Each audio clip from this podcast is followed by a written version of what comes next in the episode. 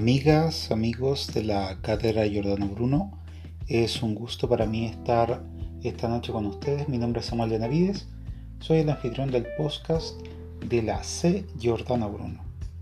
El día sábado anterior tuvimos un excelente lanzamiento, primero de la revista latinoamericana Giordano Bruno, y también tuvimos una charla espectacular de uno de los grandes masoneólogos de Latinoamérica. Agradezco como siempre a los directores, al eh, equipo editorial de la cátedra en todas sus distintas áreas, a nuestros docentes, investigadores, catedráticos y por supuesto a los miembros de esta y a nuestros simpatizantes. Otra novedad que tuvimos y la hemos dejado para el final fue que el día 31 del mes pasado se lanzó también el espacio de YouTube de la cátedra Giordano Bruno. O sea, la cátedra Giordano Bruno está en YouTube, está en Instagram, está en Facebook fanpage y también por todas las plataformas por las cuales este podcast también se emite. Bien. Eh, en la plataforma de YouTube. Vamos a poder eh, dar a conocer las em, conferencias públicas que hemos realizado como cátedra, también pequeñas entrevistas, pequeñas investigaciones, pequeños círculos documentales y todos con relación al desarrollo propio de nuestro espacio de libre Sobre la revista tuvimos una excelente recepción y eh, esta noche también vamos a hacer uso de uno de sus artículos muy interesantes. Pero antes de eso vamos a comenzar con una referencia a el maestro francés Joseph de Maistre.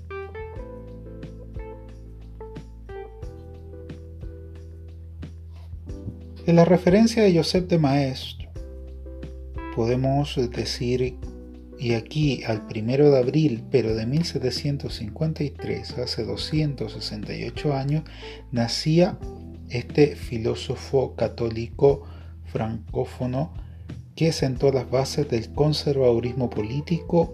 Él fue político diplomático, autor de varios escritos políticos y filosóficos muy importantes. Seguidor de la, doctrina de Luis Claude de Saint-Martin, nació en el seno de una familia aristocrática. Su padre fue presidente del Senado de Saboya. Estudió en un colegio jesuita y luego estudió Derecho en la Universidad de Turín. En 1774 se hizo miembro de la logia masónica Saint-Jean de Strois-Moutier. En 1778, junto a varios hermanos de Chambéry de Maix, fundó la logia del rito escocés rectificado, la Sincérité. El rito escocés rectificado estaba dirigido por Jean-Baptiste Villermoz, alumno de Martinet de Pascuali. Como caballero benefactor de Ciudad Santa, Joseph de Maez recibió el nombre de Josephus a Floribus, en alusión a su escudo de armas. Joseph de Maes desempeñó un papel importante en la masonería durante unos 40 años. Está incluido en la lista de francmasones famosos del mundo. En 1787 de Maes se convirtió en senador. A pesar de las simpatías iniciales por la Revolución Francesa, se desilusionó rápidamente, evacuando a Suiza, donde comenzó a escribir obras publicitarias criticando el nuevo régimen de Francia. De 1803 a 1817 fue embajador de Cerdeña en Rusia. Allí escribió una de sus obras destacadas, De Salais de la Justice Divine, sobre el aplazamiento de la justicia divina. De Maes influyó en algunos representantes del pensamiento sociopolítico en Rusia, en particular en Prior Shadayev, Fyodor eh, y Nikolai Danilevsky. Tras ser retirado de Rusia, de Maes fue magistrado de Turín y ministro del gobierno del reino de Cerdeña. La autoría de Maes pertenece también a las siguientes obras. Considération sur la France du pape de l'Église Glaïcani, les Suriers de Saint-Pétersbourg, les 13 a un gentilhomme rusé en sur l'Inquisition espagnole, Religion et mœurs de Rousset, examen de la philosophie de Bacon, y en sus escritos de Maesa abordó los temas del providencialismo, la profecía, la reversibilidad del castigo, entre muchas otras. Siguiendo nuestra línea editorial, vamos a hacer razón de uno de los escritos que está dentro de la revista latinoamericana Giordano Bruno. Este texto se llama Construyendo el Templo, la congruencia del oculto. Ha sido escrito por Juan Carlos Vilarte de El hermoso país de Colombia.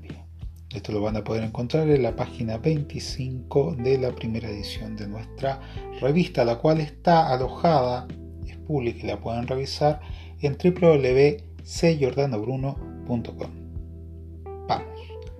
Cuenta la historia que un arquitecto, un abogado, un ingeniero, un filósofo y un poeta estaban en una tertulia con un tema central, crear algo maravilloso. El poeta indicaba, indicaba que quería crear unas letras para humanidad. El abogado decía que debía establecer las normas de la sociedad.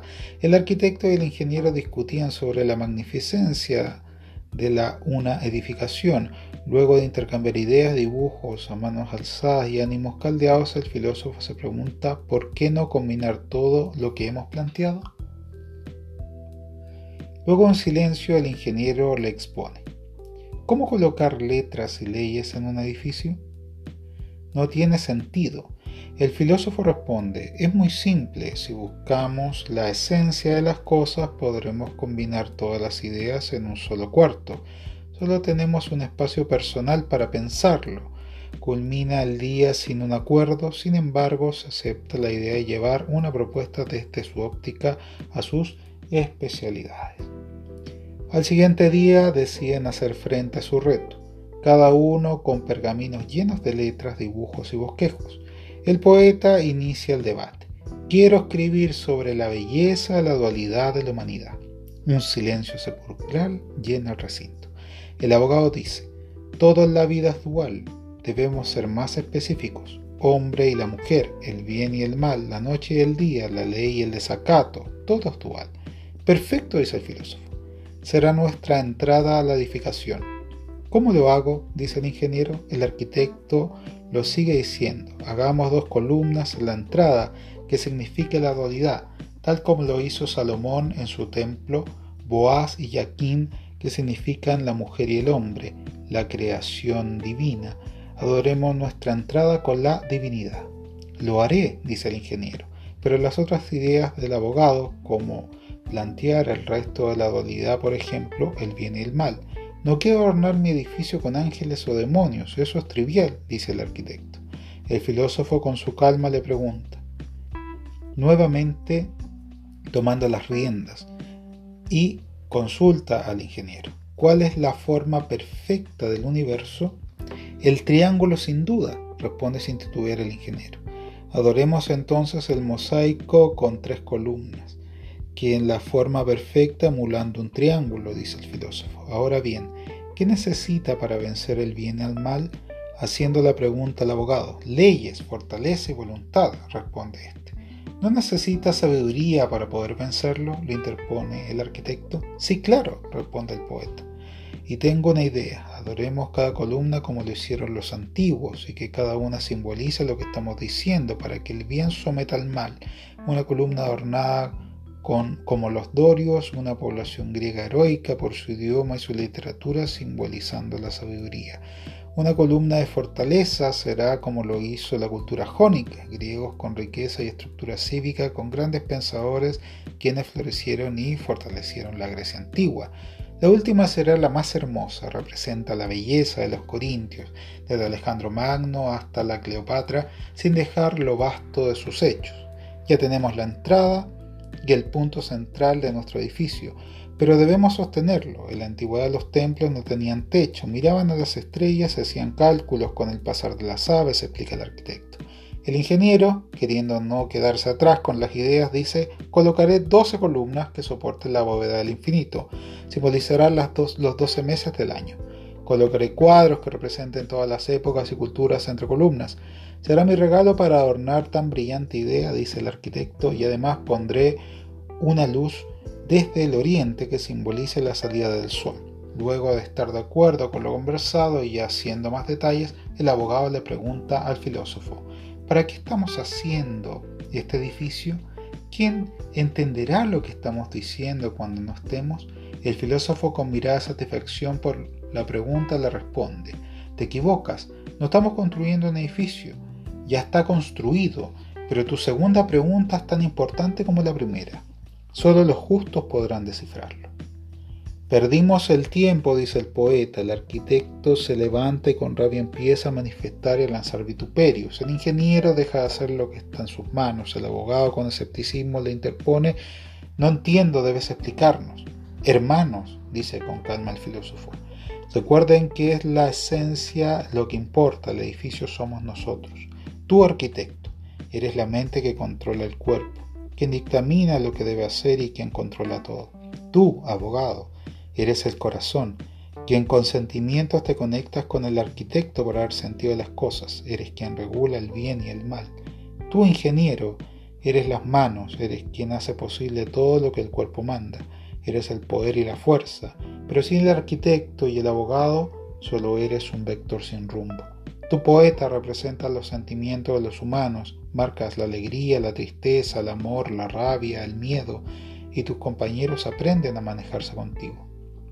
Las puertas de nuestro templo están en dualidad y en la procreación. Solo somos una masa de esperma sin saber en qué nos vamos a convertir, una dicotomía entre el hombre y la mujer. Al crecer a través de, los, de las doce columnas, el tiempo nos lleva al conocimiento, pero también a la sabiduría. Debemos aprender a accionar con la luz de esta sabiduría, hacer crecer nuestra mente y corazón. Somos una piedra en bruto llena de emociones, pero dentro de ella hay una escultura hermosa que solo surgirá si usamos las herramientas correctas de la forma correcta. No hay nada más perfecto que el ser humano es una creación divina que solo funciona si todas las partes están plenamente conectadas.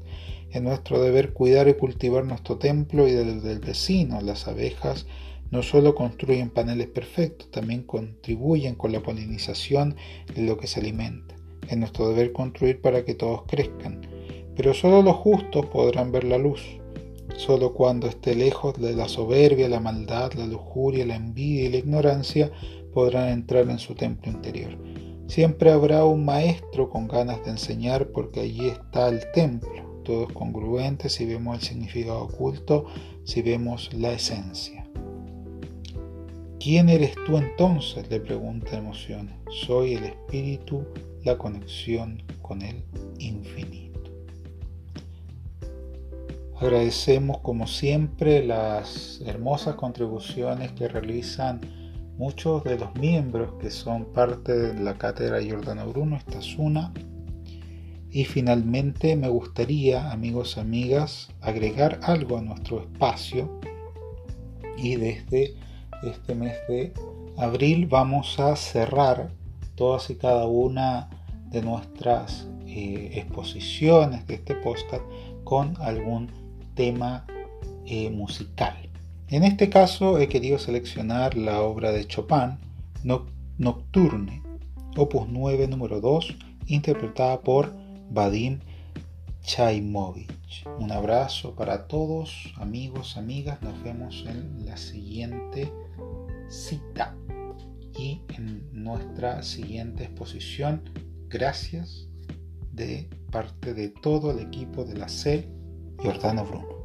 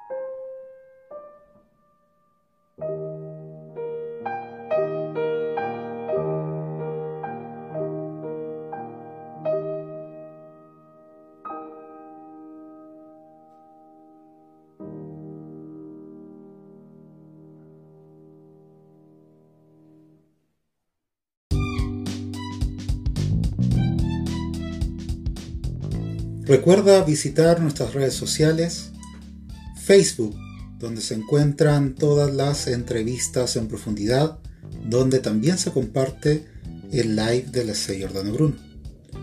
Visita Instagram, donde se encuentra alojada toda la información de la C. Jordano Bruno, lo que hacemos, los eventos, todo lo que produce nuestra cátedra está por este espacio. También un café con la C. Jordana Bruno. Visita nuestro espacio del podcast con más de 20 episodios. Finalmente, nuestro canal de YouTube, donde se encuentran las cátedras abiertas y por supuesto el live de la C. Jordano Bruno. www.cjordanobruno.com